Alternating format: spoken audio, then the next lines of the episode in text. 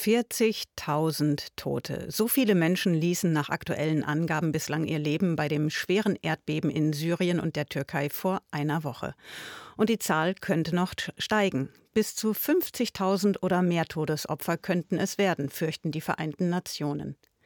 Während Hilfsorganisationen weiter nach Toten und Verletzten suchen und Erdbebenopfer medizinisch versorgen, engagieren sich auch befreundete Medienteams des ERF vor Ort. Dazu bin ich jetzt am Telefon mit Rebecca Schneebelim vom Team ERF Global Hope verbunden. Hallo Rebecca.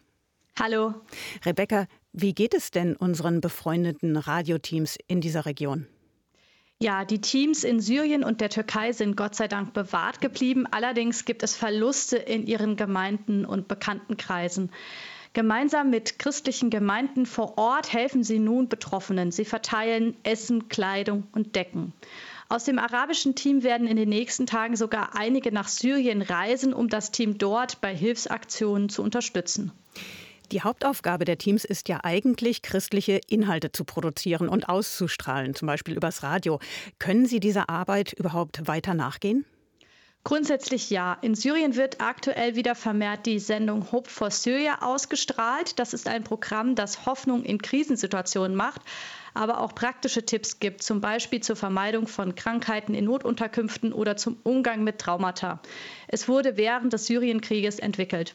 Auch das türkische Radioteam hat sein Programm geändert. Sie senden jetzt stündliche Nachrichten aus dem Erdbebengebiet sowie ermutigende Lieder und Bibelverse. Allerdings hat es hier Schäden an Sendestationen gegeben.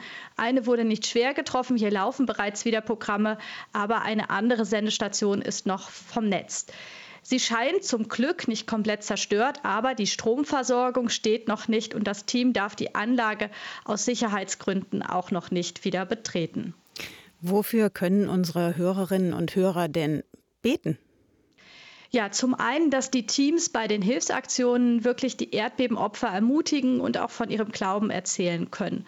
Des Weiteren auch für Bewahrung der Teams in die Erdbebengebiete zu reisen birgt Mühen und zum Teil auch Gefahren für sie.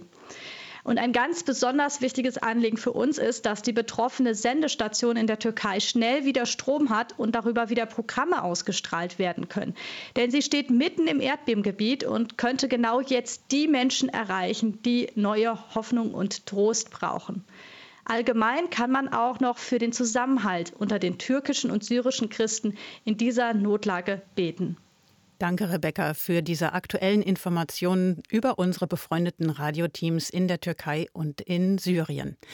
Weitere Beiträge zum Erdbeben und zu Hilfsaktionen vor Ort finden Sie auf erf.de-aktuell.